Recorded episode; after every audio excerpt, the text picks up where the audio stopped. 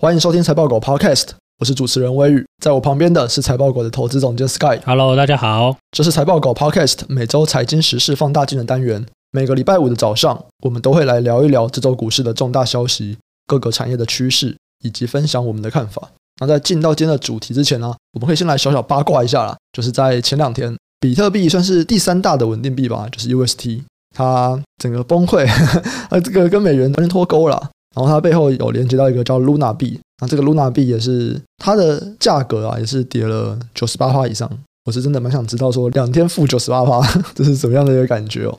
那其实在这件事情出来以后啊，我们就有看到蛮多的消息，就我自己看到的，我就这种看到三种不同的说法，然后在讲说背后是谁在操弄，然后就是华尔街的人开始怎么样去，就是像索罗斯在放空英镑一样啊这样子，然后里面都会提到一个叫做 s t a d l e。S t a t o 其实是一个非常厉害的造市商，应该算最大的造市商吧。对，反正基本上它就是在提供这个市场流动性这样子。那其实如果大家有印象的话，在前两年吗？不是那个 AMC 啊，还有 GME，他们不是在炒作很红吗？然后后来 Robinhood 他就暂停了某几档股票，像 GME 跟 AMC 他们的信用交易，然后他甚至是强制平仓。然后在这个事情一出来以后，其实背后就开始又有人说哦，Citadel 怎么样怎么样。还有在二零二零年，就是疫情刚开始，然后股市大跌的时候，那个时候其实也有消息说 Citadel 他们要破产了，怎么样怎么样。就我觉得 Citadel 好惨哦，Citadel 每一次啊遇到这种市场比较大的波动，诶，他就出来扛枪诶。然后这些东西在过去都被证实是假的。包含说这一次 UST 跟 Luna 他们这两个崩溃嘛，然后开始在网络上有人就说什么 c i t a d e 去借了多少亿美金的比特币，然后去想办法去打压 UST 跟打压 Luna。就目前为止啦，其实 c i t a d e 跟另外一个有被说就是 BlackRock 说他们两个有参与，他们两个其实都出来否认了，他们都有在富比斯那边，他们都有刊登啊，就富比斯就说他们都有收到两方的来信，说其实他们并没有做这件事情，他们也甚至没有去交易任何的 UST。那这件事情我觉得蛮有趣的，因为真的就是我觉得这几年每一次只要遇到市场比较大的波动。就一定会有这种消息，我不知道你还有没有印象，在二零二零年的时候，其实就有一封很长的一个感觉是内部信，可是他就在说故事，他在说什么桥水爆仓了啊，然后要被沙特抽资金啊，怎么样，然后大家都要去求 Jamie Dimon，和 Jamie Dimon 躺在病床上啊，昏迷不醒啊，然后没有人知道要怎么做。你们你们我觉得那个超屌，那个是小说家好不好？哎，真的，那个时候看到就说哇，天哪，这个东西一开始看到有点紧张，你知道吗？但后来去查，发现，哎，因为这个东西当时看到的是中文翻译嘛，对不对？然后后来去查，发现，哎，没有任何的英文消息啊。包含说这一次，大家如果有看到这个 Citadel 去做空这个 UST 或者是做做空 Luna 的这件事情呢，如果大家去看呢，这个原文的出处也是一个中文 Twitter，也是一个简体的 Twitter，就是你在英文的世界里面，其实有一点点这样讨论，但是远比中文世界来的少。那我在二零二零年那个时候，股票那个时候，甚至就是只有中文世界来讨论，英文是没有任何讨论。然后我记得在桥水爆仓的这个假消息过两两天，又出现一个什么巴菲特过世的消息，然后一样，我想哇，巴菲特过世这么大的消息，然后欧美的网站没有任何人报，就他一样是个假消息。这种假消息看起来啊，就是他一定是从中文开始的，我不知道这他到底是为什么，就是嗯，怎么那么怪啊？就是。怎么华人那么无聊啊？你有看那个以前那些写写什么黑色星期一的书吗？没有。我看他在一九八零年就开始扛枪了吧？啊、你说是特多啊？因为那时候就写他怎么样啊？呃，先赔钱啊，然后又赚钱啊，嗯、然后他们这个高速交易造成了什么崩跌啊？反正都他啦。真的，他好惨，他真的一直出来扛枪。可是大家其实可以去了解一下，他们这地方到底在做什么。我觉得要拿他去说，哎，索罗斯当时在什么放空英镑啊，怎么样？其实他们两个做的事情是完全不一样。他就是做造势，他就是在提供流动性，他不会主动的去做某一方的角色。哎，我就是疯狂做多，或者我就疯狂做空，就是造市商本身是不做这件事情的。他就提供一个服务嘛。我说，如果就是他们的那些原本的业务，嗯，对啊，对我说这个啦，如果是在这些丢风包这个就提供业务嘛，嗯，他理论上是中立的啦。他其实是中立，或者是如果今天你有一个人他想要买某些证券，他要买大量的证券，Citadel 可能会去帮他撮合，就是帮他找到其他的卖家，帮他去撮合，或者是他手上可能有些库存会卖给他。其实他就是在提供流动性。那他自己本身是不太会去主动的做多或做空这件事情，所以更不要说就是诶，我拿了几亿美金，然后去换来了一大堆比特币，然后我要去做空某个币，这不太符合 Citadel 他们的操作模式了。而且这个风险跟他们既有的业务比起来，就是风暴比差太多了。很难想象说他会去做这种事情。没错，但我只是觉得大家故事都编得非常好，真的。而且这种故事，因为它都是一定都要拉很多很有名的人出来，有没有？或者是就算可能对一般人来说可能稍微不了解，但是你一定要提，就是他们是要你要你要你要那个啦，你要扣一些有名的人。对，没错，像这次他们就有说这个是币圈索罗斯，有没有？就是哎，金融市场的人一定都知道史铁斗，但是一般散户可能不知道，或者是币圈的人，他们如果没有对股票市场没有太多了解，他们可能不知道。那我要怎么样让大家觉得他很厉害？哦，那我就冠一个币圈索罗斯，反正索罗斯可能大家都知道。对啊，币圈文艺复兴，对对对对对。那其实我是觉得，在这种市场比较大的波动下面，我相信啊，可能在接下来的几天或者几个礼拜内，我们还会再看到不同的消息啊。大家可以都去查一下，这种东西真的是，我觉得。欧美那边对于资讯的审核还是稍微比较好一点点，或者是可能这些源头真的不知道为什么都是华人，所以大家可以先稍微看看说，哎，那美国那边或者是英文世界里面，他们有没有在讨论相关的消息，而不是看到这个东西以后马上就去分享转发。当然，我可以理解这些故事真的很好看，因为我自己看了也觉得说，哇，这个故事好精彩，还是拍电影的。对，但是它不一定是真的事实啦。讲到拍电影，诶，之前我不知道我有没有提过，就是我有看一本在讲那个以太坊创办的故事，叫做《以太奇袭》。嗯，应该没讲过吧？知道这本书吗？我知道了，但我没看过。这本书蛮好看的，反正就是在讲这个以太坊创办的故事。然后听说他要拍成电影，嗯，这个我蛮期待的。哦，哇，这个很厉害，应该是去年出的书吧？然后就讲拍电影，就看到时候又要拉谁来那个啦，中枪。好，那讲完这个小小八卦以后，我们就要来进到这礼拜我们认为的重大产业消息。那第一个，我们来讲一下这个消费性电子。其实消费性电子，我们如果是有在听这个泰国、美股提款机的朋友，我们大概从去年下半年就一直有在讲，看起来就是不会太好这样子。而或者一周产业大事，其实我们也是有提到这件事情嘛。然后在今年开始，真的就是很明确的，大家都是陆续下修，就一直下修，一直下修。就连现在啊，这个宏基董事长也出来证实了，哦，我的需求下滑。其实宏基一直都算是偏乐观的人，就是他不太会去说市场上面比较负面的东西。但是现在看起来，他也证实说，哎，我的需求的确下滑了。整个电脑啊，第一季 NB 出货量衰减了七点四趴，那桌机是提升了一点五趴啦，但主要是在商用这边，商用桌机是年增了五趴，然后 Chromebook Chromebook 它今年第一季比去年第四季多了七趴。可是它 Y O Y 是负六十二趴，对，它今年第一季的出货量比去年第一季衰退了六成多，而且目前还没有任何的回升的这种讯号，所以看起来今年应该真的都会蛮不好的。预计全年目前出货量可能会衰退二十趴。那智慧型手机今年一整年出货量预计也会衰退可能九到十趴，然后尤其是 Android，Android 大概会衰退十五趴，主要就是因为中国疫情啊，它会影响到一些出货嘛，它影响到产能出货，那当然需求上面也有影响，所以目前我们已经可以蛮明确的。看到，不管是在消费性的笔电，或者是 Chromebook 这种教育的，或者是手机，都已经很明确的下滑了。过去我们只是在讲说，哦，现在其实就是偏高，那这种东西它不可能持续，它总会循环，或者是我们开始看到成长趋缓。我们过去都在讲这种东西，到现在我们已经非常非常明确的看到了它的下滑，然后非常非常明确的就是它还在持续下滑中。所以这种时候，我觉得我们就会换一个心态了，对吧？之前其实是一个居高思维的心态，那现在其实就我们就要换一个心态，说，哦，那到底会到什么时候？那宏基董事长陈俊胜在上一周他就有讲说，这个大环境啊，其实变得很复杂，当然很复杂，就是没有赚钱都是复杂的，赚钱都不复杂，赚钱都没问题，赔钱都有问题。那他是觉得说，先前这个 IC 短料的问题，他还是觉得很难缓解，就这个供应链的状况还是很难缓解。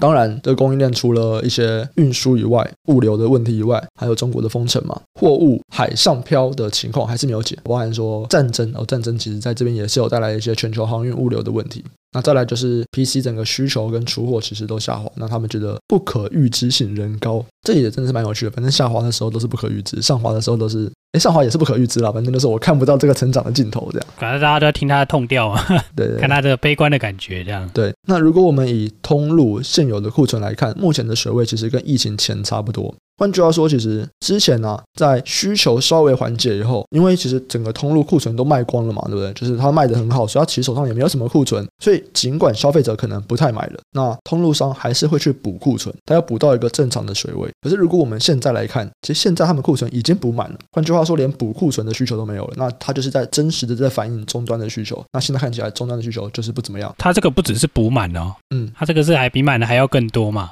对，因为其实是通路手上有的满了，但是还有很多是他们之前叫的货还在海上，然后这个海上是之前的两倍，是高两倍哦，高两倍，所以是之前的三倍。换句话说，他们手上已经有了满的库存，可是他们正在运输的还有更多更多，其实就是我们前面之前一直有提到的 overbooking 嘛，他们下了太多太多的订单，然后卖不出去了。对啊，这永远都是这样啦，所以这个我们也提过很多次嘛，那个长边效应嘛，对，或者是那个 NBA 的那个啤酒游戏嘛，嗯，很多人喜欢玩这种，就是供应链到底为什么会有 overbooking 的现象，为什么会有循环嘛？对，反正这个东西一阵一阵子啊，反正只要 overbooking 的时候，大家就说哇，这个供应链这个长边效应这个东西真的是存在呢。然后通常那个市况很热的时候，就说啊，这东西没有什么问题啦。我跟你讲，现在这个资讯很发达，所以管理存货啊，这个非常及时。我们现在就看到了再次的打破，说没有这种事情，好不好？市场会告诉你啊，就是哎，这一次又告诉你说，嗯。跟你讲那些都是哎，博学，都唬烂你的啦，对不对？那那个怎么可能嘛？至少短期不可能啦。对，不过我觉得大家还是可以去想一下啦。就是假设我们会觉得说，哎，现在资讯很流通了，所以不太会有这种 overbooking 的问题。因为为什么会 overbooking？就是因为我终端需求没有办法很好的反映到我的供应链嘛，对不对？今天我看到很好，然后我就一直交货，一直交货。可当我不好的时候，我没有办法那么快的知道，我还是交了太多的货。那很多人就会说，哦，随着我的这个资讯更流通，资讯技术更好，其实我是可以更快的反应。其实我觉得听起来很 make sense。对啊，可是放到实际上面来看，它就是不对，因为有物理的极限呢、啊。哦，然后你就算大家都同一秒知道好了啦，好吧，同一秒，嗯，但是你要运送，你总不会瞬间移动到你这吧？嗯，你要制造也不会瞬间移动啊，嗯，你还有短料的问题嘛，所以你一定会先下嘛，下好下满，对，没错，对啊，所以这中间好几个落差嘛，你中间只要过三四个供应链，每一个跟你延迟个一两个礼拜，你就好几个礼拜嘞，一两个月就不见了，对，对对，甚至海运现在运过去可能要两个月嘛。以前大概一个月嘛，嗯、你看这光这个物理的落差就一两个月了啊。对啊，你资讯再快没有用啊。所以其实不只是资讯落差。对啊，所以你资讯快没有用啊。然后它还有制造嘛，制造也叫 cycle time 嘛。对，因为你比方说我制造一个东西，可能我需要等两周赶出来好了。可是那你光制造两周，你还要叫料嘛？你叫的原物料他们也要制造嘛？然后中间又有运输，所以其实到现在会发现说，整个这种造成循环的这种长边效应呢，它不止就是资讯上的落差。换句话说，我们资讯再快，可能都没有办法去解决这样的问题。所以大家以后如果听到说，我、哦、现在资讯很及时啊，所以我们可以很及时的反映这个上下游的状况啊，然后我们不会有这种过度 overbooking 或者是我们过度悲观的状况。呃，大家都会知道说，其实应该是不会这样子。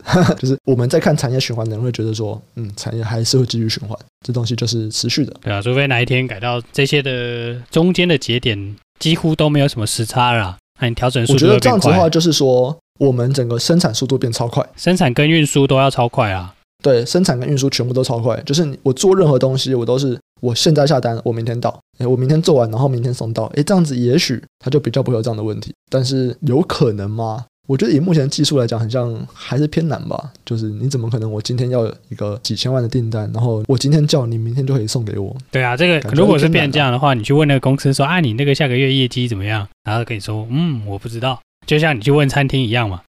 哦，对，没错，没错，没错，没错。哎，你下个月业绩怎么？我怎么会知道？对啊，下个月开门才知道啊。通常这种很多人都看 forecast 嘛，对。那你说说这些 forecast，因为你就是因为有这些订单的延迟性嘛，所以才会有这种什么下个月的订单、下一季的订单、明年的订单，甚至是后年的订单，这种其实就是供应链的那个时间的环节嘛，嗯，就是订单能见度嘛，这其实都是息息相关的。那你如果这些东西也消失了，那你就看不到这个，嗯，说实在，你就看不到订单能见度这东西了嘛。对，没错，就是你就是完全没有时间差啦，那就会变得很 volatile 就对了。但还是我相信均值可能差不多，你画平均线可能差不多。但是你在这种，譬如说单月或单周，你可能会看到非常波动的数字，就对了。好，那讲完了这个消费性电子以后，我们来讲一讲房市。那主要是美国的房市哦。美国的商务部公告了二零二二年三月的房市相关数据。那新屋开工成长了六点六趴，这是历史新高，到了一百八十七万户。那再来，因为美国要加速升息嘛，然后房价又大涨，在过去，所以其实新屋的销售件数其实它是衰退的。它衰退了十二趴，那成屋的销售件数也衰退了四点五趴，这个已经是连续八个月以上的衰退哦。所以虽然呢、美国的新屋开工一直在成长，就是我一直在盖新的房子，可是我的销售已经开始衰退了，而且已经衰退一阵子了。再加上现在的房贷利率一直在推升嘛，因为升息的关系。根据房地美的资料啊，现在美国三十年期的房贷固定利率是五趴，这是二零一一年以来的新高。然后如果我们再回去对照前面的一些新屋的销售量啊，或者成屋的销售量，其实我们都会感觉到了，这个房贷利率提升的确是已经有去影响到了房子的这种买卖。听说现在台湾很像也是，不用听说啊，前两天才看到新闻，不用看新闻，你看信义的营收就好了。嗯，就是的确，现在房子也变成了买方市场，就是嗯，很像不是像我们可能前几个月。在录 podcast 的时候，那个是一屋难求的状况，很像就已经不是那个样子了。当然，也有一些是我们这个房地产管制的状况吧，嗯，就是有管制这个红单转让嘛。好，已经不是管制了，是禁止红单转让。除了升息抑制你的买气以外啦，那当然还有这些呃红单转让啊，其他的管制措施，让台湾的这个房价吧，没有像之前就是去年下半年这么火热吧。好。那我们这边可以再补充一个数据哦，就是其实三月的这个成屋库存啊，它大概是两个月的低点，所以其实库存量来说，它还是少的。但是房价创新高了嘛，然后购买意愿又下降，所以某种程度来说，现在它就算没有在下降，它也已经是高点了。这样子，就我们可以预期说，接下来的房市已经不会再像过去那么的火热，相对高点啦，就已经被抑制住了嘛。那你说会往上往下，那个就要看之后的。我觉得有点难再往上了啦，就以目前这个一直升息的状况来看。对啊，就等它停下来、啊。贵很多哎、欸，美国贵很多啦，台湾人升嗯零点二五。哦，我们在讲美国房市嘛，那美国房市因为跟台湾也是跟台股有蛮多相关的，因为其实台股就有蛮多的美国房市概念股。我们如果去看美国房市概念股啊，就台股的部分，比方说像赚权啊、利肯啊、巨庭啊，其实他们在这一波的整个市场修正里面。他们的股价算是表现相对还不错的，欸，这获利是不差啦，只是说就他们股价也蛮撑的，大家就看未来嘛。不管是这个美国房子概念股，就是这些手工具机啊，或者是这些一些五金嘛，对不对？比如说水五金啊，嗯嗯、或者家具啊，其实都很好啦。嗯，对啊。但是他们现在就是本益比被压缩嘛。可是就是跌幅其实并没有像我们讲半导体那边那么多。对啊，因为半导体 PE 更高啊，他们这个 PE 是低的。对，而且。我觉得半导体那边的成长性其实也是比较明确的受到大幅的压缩了。就本来大家可能觉得很好，那现在马上一直需求一直降，一直降，一直降。他们也是不管是估值 PE 被压低很多，或者是成长性被压低很多，其实就是会造成他们的整个评价或者是估值上面其实会调整蛮多的啦。那相对来说，房市的概念股其实都还好，而且他们短期还会受惠于台币贬值、美元升值的这个好处，会让他们的获利会更好，让他们会有更多的业外，他们都收美金嘛，对，可能账上也都会有不少的美元库存，所以这边表现起来应该还不错。但是我觉得这个蛮有趣的，因为其实我最近有收到某杂志的邀访，他就是说，哎，我们要不要来聊一下美国房市概念股？啊，只是因为我最近比较忙，所以我没有办法去准备，我都拒绝了。不过我们可以在 Podcast 讲一下。就是对于台湾的这些算是方式，我们刚讲的手工具机、转圈啊、力肯啊、巨庭啊，还有其他的一些可能像桥村啊做水龙头的，对于美国房市概念股，你接下来会怎么看啊？因为他们有可能就是需求，呃，美国房市的高点下来之后，有可能被砍单嘛。可是他们又有汇率是一个算是对他们来说是加分的点，所以砍单扣分，汇率加分。然后美国房市在高点，它可能会往下。这整体看下来，你会怎么样去评估这些美国房市相关的股票？我会觉得，其实这些不是跟新屋开工，就是跟成屋开工走啦。对啊，因为他们为什么会跟这个走，是因为他的客户是美国终端卖这些手工具机的，可能是卖场，嗯，或者是说品牌商嘛。譬如说那个 SBD，哎，不是健身品牌那个 SBD 啊。你刚讲 SBD，我只想到它。对，我说是那个 Stanley B&D 啊。你那个买那个电动起子电钻啊，嗯、买那个罗莱吧，嗯、你去特例屋都可以看到啊。对啊，像他那个品牌，你看他这种说终端都是直接贴着消费者的嘛，他一定会因为终端消费者的这个气氛的改变而去调整他的库存嘛。所以那个我们不能说慢啦，就是会持续传导到上游啊。很多人看是说啊，整个第一季都很好啊，为什么股价一直跌？我就跟你讲，第一季已经过去了。打仗也是三月打，那个升息升比较多，三月开始，大家都开始讲一些有没有的，对不对？这其实那个状况已经改变了啦，对啊，我会觉得升息的确就是高几率会抑制房价啦，这从过往好几次的那个经验来看是这样没有错，所以对他们的订单来说也多多少少会压抑啊，只是说这是短期的，就是就是说你现在会被压抑嘛，那你说，哎，可能升到一定程度了以后。哎，不升了，对，那可能这个买气又回来了嘛，对啊，所以这个东西就是还是要靠持续评估啊。只是说我会觉得理论上应该是会比去年差啦，对啊，至少就是说你看这个终端的状况来看的话，很有可能在这一段大家就哎顺便先砍个单这样子，我们也不能说砍单啦，就是说它比较不会有这么乐观，然后一直不断的追加订单的状况这样子啊。好，所以在这边你会比较偏向于保守了吗？对啊，我会比较保守，因为其实你刚才讲这个美国汇率那些，那个是业外啦。嗯，对啊，这种业外这种事情，就是在这种多头的时候是那个啊锦上添花嘛，在空头的时候真的看都不看。所以你觉得这种业外获利很多，多头的时候，哎，他们会因为这个暴涨。可是你业外获利多，在空头的时候，其实市场不太反映这种东西，市场还是看本业。多数的时候是这样了，除非你业外你要配出来啊。哦，可是那是明年的事了，对不对？嗯，对啊，你业外配出来有有一些也是会涨啊，但没有说一定会涨啊。嗯嗯嗯，这是我个人的看法啦。好，没问题。那最后我们来一个补充的题材，你之前不是想要问一下汤马斯跟那个高尔夫球的东西吗？哦，对啊，这个我觉得之后可以再找汤马斯来聊一下啦。就是他说他目前看到的这个高尔夫球市场啊。可能是他近十年以来前所未见的好火热吧，对不对？对，真的。他说，不管是人数，还是打的 run 数，甚至连球场都有开始新建球场。他说，这个东西是过去十年来从来没有见过的事情。我这里仔细想一想，我觉得美国经济好像真的是至少啦，第一季那个真的是很强诶。嗯，应该说，你如果去看目前的高尔夫球相关的概念股啊，其实它的估值并不太高，它有看出来很强的获利成长。可是估值并不高。对啊，对对就杀 PE 啊，因为我很多算一算都不到十倍啊。对，没错。可是为什么会这个样子？那汤姆斯他自己的分析是，他觉得啦，目前市场上面都觉得这可能是一个昙花一现的状况，嗯、这样的需求有可能只是暂时。合理，合理，合理。对，可是他自己不觉得。哦，业界的人自己不觉得是昙花一现啊。对，我觉得他那个 make sense 啊，因为。如果我们假设高尔夫是一个比较贵的消费好了，嗯、它其实比较偏奢侈的运动嘛，嗯，对吧？你要买球杆，对，有踢足球便宜吗？只要一颗球就好了。可是你这样想，我觉得怪怪，因为你的想法是说，如果你买了，你就会持续参与吗？不一定啦，但是就是我不知道怎么讲，它就是一个休闲娱乐好了，但是它是比较不是那么的比较贵的休闲，对，你要花比较多钱买装备啦。对对啊，可是买了也不一定会持续参与啊，不想打就是不打，没关系啊，反正他我会买嘛。对对对。哦，但你现在看起来是那个，因为我记得那时候有跟汤马斯录一集，是说那个是好多年的下滑以后，泰格伍兹又回来嘛，然后又上来一阵子，然后他其实是有提到年轻人打球是变多的，然后那个现在他们有那种 mini bar 里面就是在打那个 mini golf 嘛，对，哎，那个台湾好像也有，所以不知道看对，没错，看那个什么恩熙俊啊，对，所以他就是说他不认为这会是昙花一现，主要的原因就是因为他其实在这个产业里面看到了蛮多的创新，然后在这些创新里面。让更多的年轻人加入到这个我们要讲运动或者是休闲娱乐里面，反正就加到了高尔夫球里面。所以他认为啊，的确是有在整个产业上面有一些创新的变化，让更多人可以进来这个领域，接触这个领域。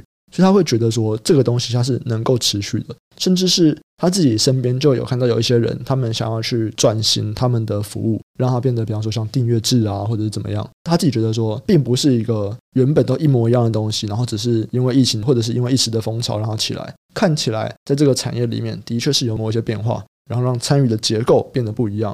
然后这里面不同的厂商，他们的商业模式看起来也有一些调整，所以他会认为这个东西它是有一些结构性上的改变的。对啊，我就是在想说，到底是不是结构性的改变？因为听他的这个说法或者论述啊，听起来是结构性的改变啊。嗯、当然，现在这个市况可能大家就觉得说啊，这个好像就不值得在意。但我想过了这个短期的这个时间以后啊。它如果是长期往上，那就表示它整个人口是往上的啦。嗯，你整个运动人口是往上的话，这种大型的转变，maybe 会让这些我们所谓的高尔夫球公司这些球杆呐、啊，嗯、台湾的球头啦、球头、球杆，对，其实市占率非常高，应该有八九成吧。过往以前很热的时候，他们有大扩厂嘛，后来整个市场又不行了，他们就把那些厂打掉嘛。整理完以后就是现在这个样子了。哎，那如果这个东西又再上来了，哎，对不对？那这个东西可能大循环啦。那现在可能刚好是一个大循环的起点，但就是要持续观察，是不是这个循环正在开始的阶段了？对啊，那如果正在开始阶段，那 maybe 它的这个龙井还有好一段时间，而不是就是短的循环就是了。现在这些获利虽然看起来还不错，可是评价很低。如果我们算一些 forward PE，可能甚至不到十倍这样的状况，那一部分当然是整个大环境嘛。就是现在基本上你的估值都不会到太高，大家都在调 PE。可是另外一个就是市场其实是投资市场不认为这个东西能够持续，所以等到未来啊，大家的情绪比较没有那么恐慌了，PE 可以到一个比较正常的水准。如果这个东西它是能够持续的，其实它 PE 就是会有蛮大的上调，加上获利也会有上涨。这个东西就跟我们前面讲的那个消费性电子就是完全相反了，获利会变好，本益比也会变高，诶，这样的话股价它就有机会表现的比较不错，这样子。没错。但是就是说持续观察，对，这个还是要看一下啦。我自己是觉得说，它到底这个结构性的改变能够有多大的影响力，其实不是很确定诶、欸。这不容易抓啦。对，但你有发现端倪的时候，就要开始关注啦。对对对，我觉得就要去找一些指标，然后随时去盯着它看。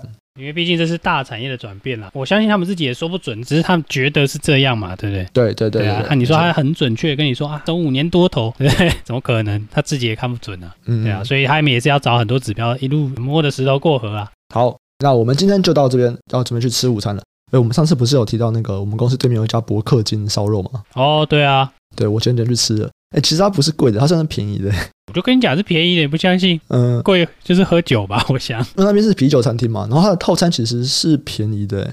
它的澳洲和牛很像也才一千出头而已啊，这么便宜哦？对啊，就真的是便宜。我没有点过那个，真的蛮便宜的。你如果不点到和牛的话，就是它的下一个阶级就是美国的。我忘记是哪一个部位了，反正牛的某个部位，然后它好像七百块而已。好，可以哦，可惜现在疫情哦。其实我觉得还不错诶，我自己是吃起来我是觉得诶还不错，而且就 CP 值值真的蛮高的，因为它还会附一些海鲜，就它还有附海鲜盘，然后还有一些蔬菜这样。你在这个中午的时候讲这种东西，正好就是现在肚子饿了，要准备去吃东西了，而且。我收到好多推荐烧肉的那个回复，好，赶快发拖到这个，我每个都去吃一下。现在我们就是逐一的来为大家做这个评选，对不对？对对对对对，没错。哦，你是新企划，对不对？一 周烧肉评选这样。可是你要怎么用声音呈现，那也是蛮屌的。那我就跟大家分享一下我吃下来的感觉，这样。好吃难吃这样子就对了。对，没错。你知道我们公司对面还有一家那个一起烧肉，新开的吗？还是没有没有没有，是旧的。就是那个姓氏的那个齐，齐国的齐啊，对，你知道之前就是我们有邀请那个前辈人 Frank 演讲嘛，对不对？嗯，演讲完之后，我们就去吃那个，两个人吃多少钱？我忘记八千还是九千？哇，超扯的！等下，你是说贵还是？我觉得蛮贵的诶，是蛮贵的啊，听起来。对，哇，可能这个 CP 值我觉得就没有博客金高。当然那边的肉是好吃啊，可是以 CP 值来讲，我觉得看你点什么啦，对不对？好，没问题，我们现在要准备去吃午餐了。那一样欢迎大家可以推荐美食给我，推荐公司附近的自爆，好不好？疫情缓解就去自爆了。松江南街附近的，好不好？加分，很 不错，好，吃起来。好，那我们这期就先到这边，我们下期再见，拜拜，拜拜。